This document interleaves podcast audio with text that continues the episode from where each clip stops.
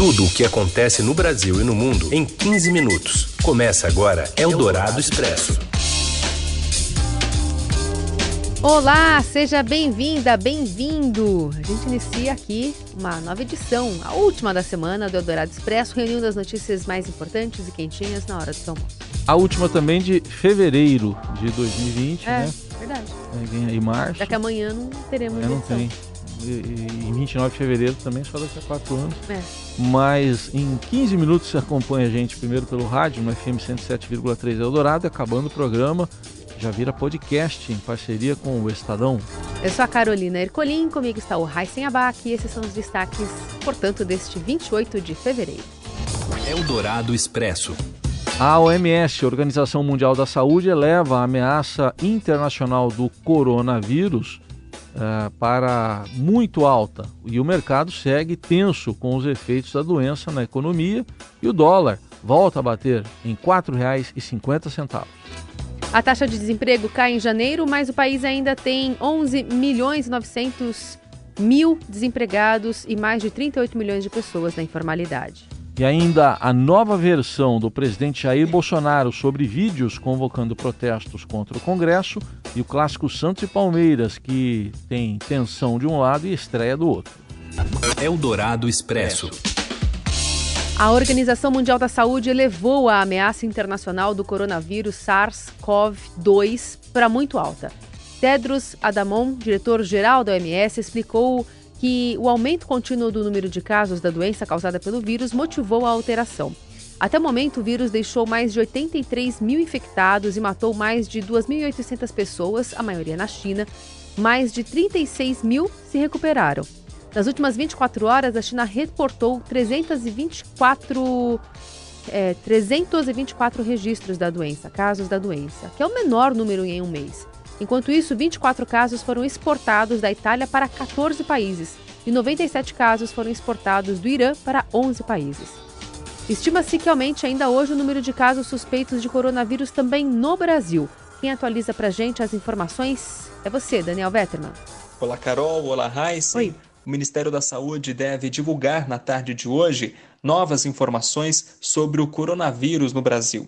As autoridades apontavam ontem para 132 casos suspeitos da doença, a maioria em São Paulo e no Rio Grande do Sul.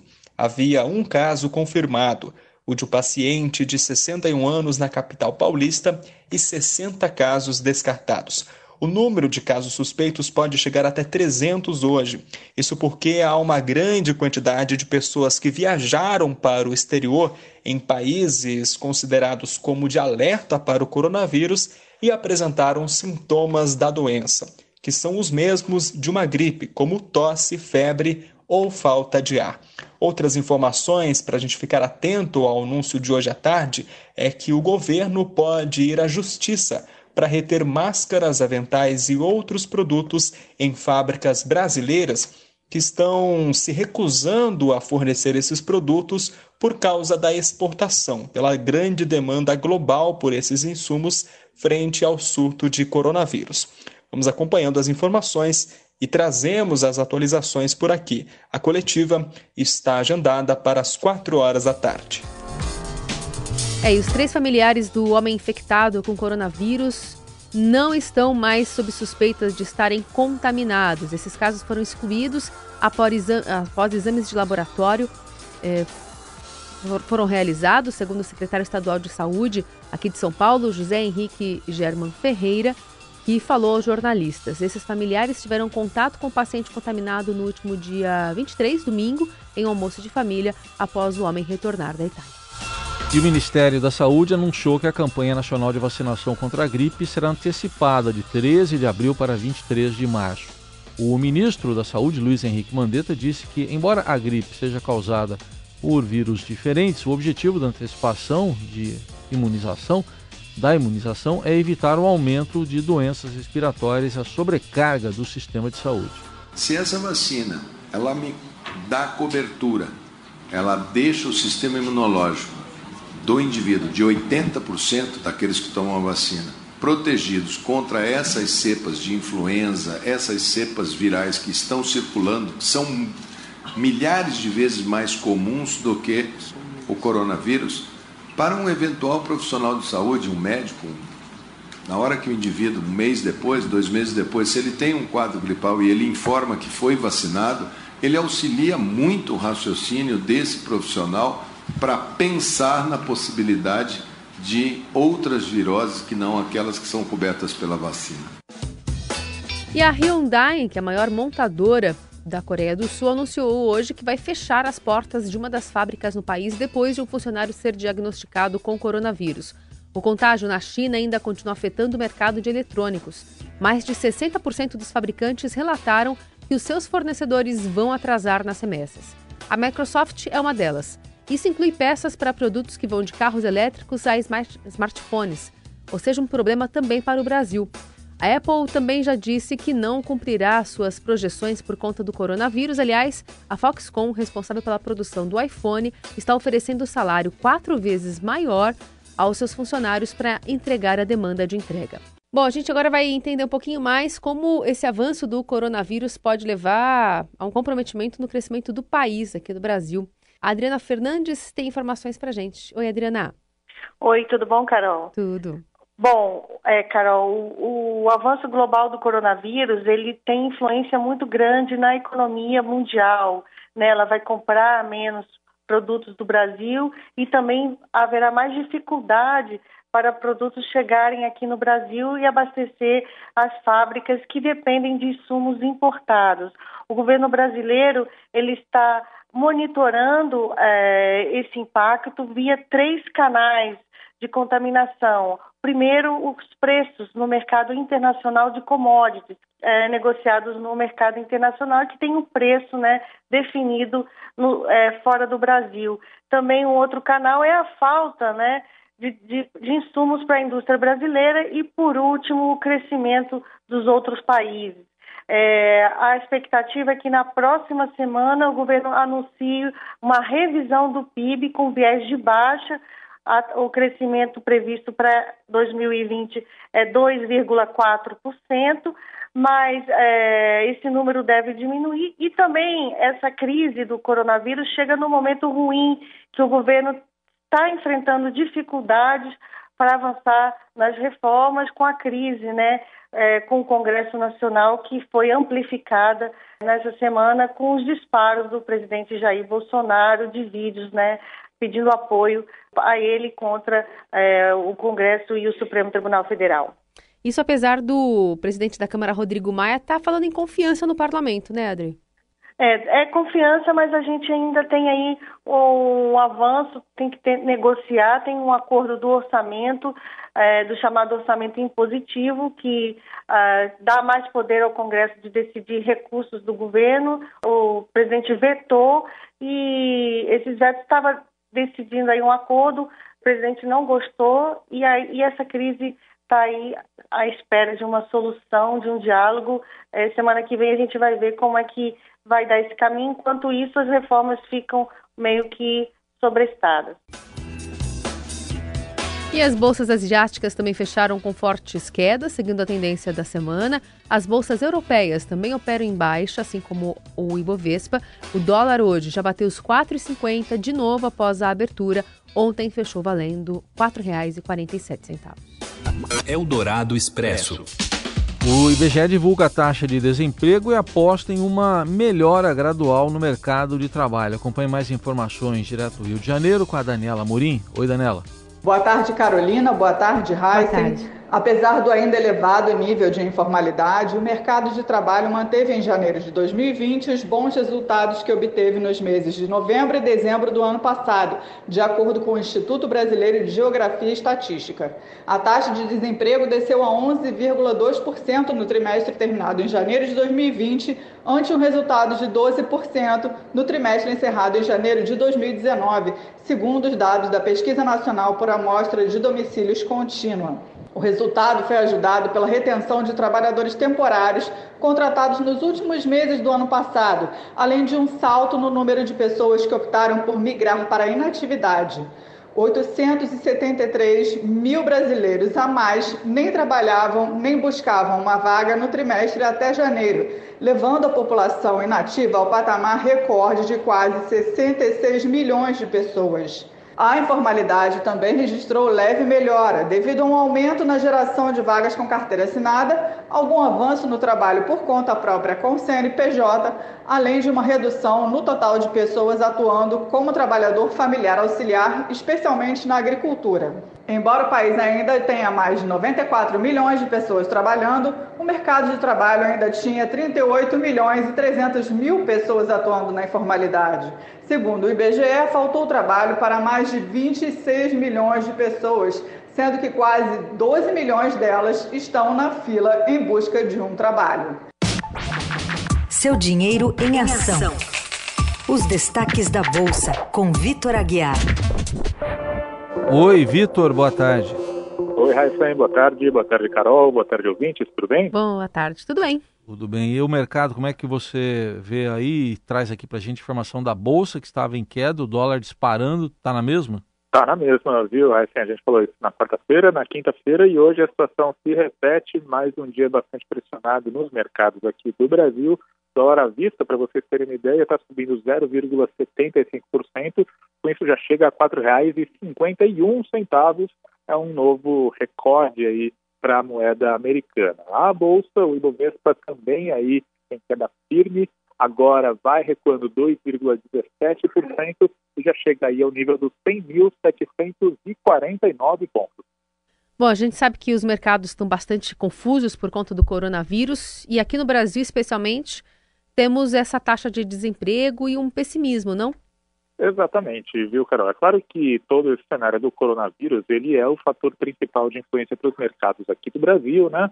A gente vê que no mundo todo a situação é muito complicada, tanto nas bolsas quanto nos mercados de câmbio, bolsas da Europa, dos Estados Unidos, da Ásia, todas caindo muito forte, o Ibovespa, ele segue esse embalo negativo.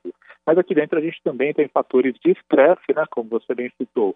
A taxa de desemprego ela segue bastante elevada, segue acima de 11%, o que é mais um sinal de que a economia doméstica ela ainda está bastante fraca, ela ainda não conseguiu engrenar de fato, né, com número tão elevado de desempregados, é claro que fica muito mais difícil de você conseguir qualquer tipo de resultado para a recuperação econômica. E, além disso, lá em Brasília tem todo o um embate entre a ala do governo, a ala do presidente Jair Bolsonaro e o Congresso, né, nessa, nessa queda de braço aí que as duas partes estão travando. Então, a gente tem fatores de preocupação tanto lá fora quanto aqui dentro. O resultado é esse, né? O Ibovespa nos últimos três dias, só nessa semana, ele já acumula uma baixa de cerca de 10%, e o dólar à vista vai rompendo a barreira de R$ 4,50, vai aí dia após dia renovando as massas.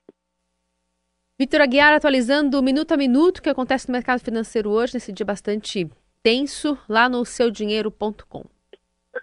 É isso aí, quem quiser aí acompanhar o desempenho do Ibovespa, do dólar e enfim, dos mercados como um todo, só acessar seudinheiro.com, lá a gente vai fazer o acompanhamento minuto a minuto do que está acontecendo na Bolsa e no dólar. Tchau, gente, bom fim de semana, até segunda. Até segunda, Vitor. É o Dourado Expresso. Jair Bolsonaro mudou a versão sobre um vídeo compartilhado na sua conta pessoal no WhatsApp em apoio ao, a um ato anticongresso. Depois de dizer que envia vídeos de forma reservada e de cunho pessoal no Twitter, o presidente fez isso né, sem contestar as mensagens. Ontem acusou a jornalista Vera Magalhães, aqui do Estadão, de divulgar um vídeo em que se referia a um protesto de 2015 mas as imagens mostram, por exemplo, a facada que Bolsonaro levou em 2018. A, a Vera Magalhães também comentou e respondeu no Jornal da Cultura esse vídeo do presidente. O vídeo foi mostrado, a primeira reportagem publicada na noite de terça-feira tem o vídeo anexado. Ele não é de 2015, ele é um vídeo que faz menção à facada do presidente, tem cenas dele sendo esfaqueado, cenas dele no hospital. Junto com o vídeo também tem um outro, no print que eu publiquei na primeira matéria, ele falando do passeio de moto que ele fez neste fim de semana no Guarujá. Print tem o brasão da República. O presidente não poderia ter mandado por WhatsApp em 2015 porque ele ainda não era presidente. Eu mandei para vários ministros nenhum pedido se eles tinham recebido. Eu mandei o próprio envio, o próprio print com o seu número riscado Presidente, nós exibimos os dois vídeos, os dois falam da facada, os dois falam da sua eleição. Portanto, não é uma convocação para uma manifestação de 2015. Na mensagem que o senhor mandou, juntamente com os vídeos, o senhor fala que é uma convocação em seu nome e do general Heleno. O general Heleno não estava no radar em 2015. O jornal Estado de São Paulo divulgou a seguinte nota: O Estado de São Paulo lamenta que o presidente da República ataque a jornalista Vera Magalhães, acusando-a de mentir por ter revelado que ele divulgou via WhatsApp dois vídeos conclamando a participação nas manifestações previstas para o próximo dia 15 de março. Ao agir assim, ignorando os fatos, endossa conteúdos falsos vinculados ao tema que circulam nas redes sociais, algumas com ameaças veladas ou não direcionadas a Vera Magalhães. Eldorado Expresso. E manifestantes que vão às ruas, prometem ir às ruas no dia 15 de março, estão divididos sobre as bandeiras que devem ser levadas. As informações vêm com você, Pedro Venceslau. Os movimentos que organizam a manifestação marcada para o dia 15 de março em defesa do presidente Jair Bolsonaro estão divididos quanto à pauta do protesto.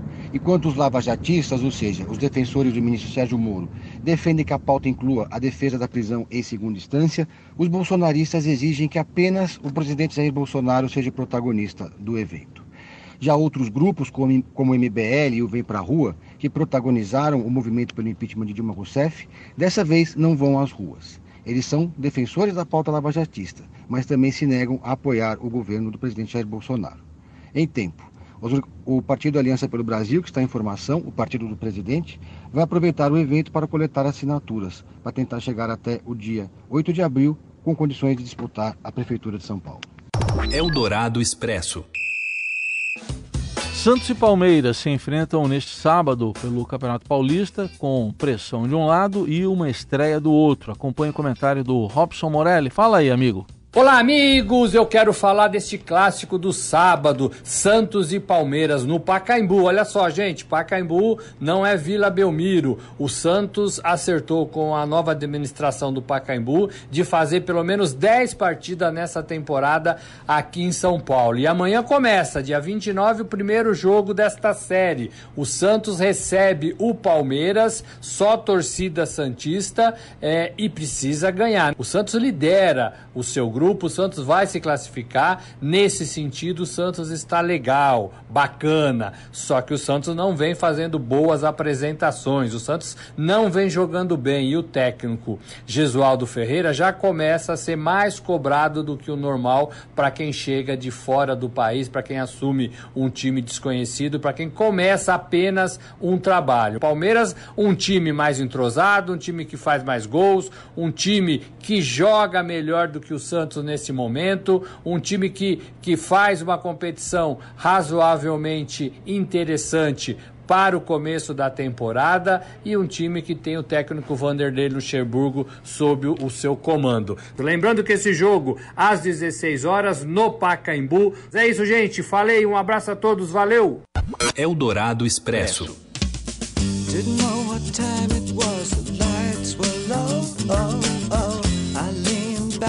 Para terminar essa edição do Eldorado Expresso, Bowie e os brasileiros que se destacaram e levaram o pódio com projetos para limpar oceanos no Hagaton da NASA. A competição de 2019, que levou o nome de International Space Apps, é um evento anual que busca ideias inovadoras mundo afora. Das seis equipes vencedoras, uma é baiana e a outra é paulista, sem contar a menção honrosa da equipe de Minas Gerais.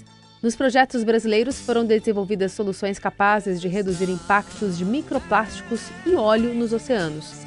Não há premiação em dinheiro, o prêmio é apresentar os projetos diretamente no NASA Kennedy Space Center, na Flórida, nos Estados Unidos, o que deve acontecer ainda nesse primeiro semestre.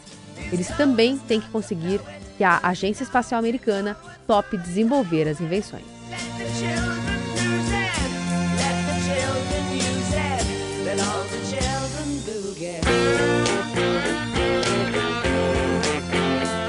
E assim a gente vai terminando este Eldorado Expresso. Obrigada pela companhia e até segunda-feira. Bom fim de semana nessa terra.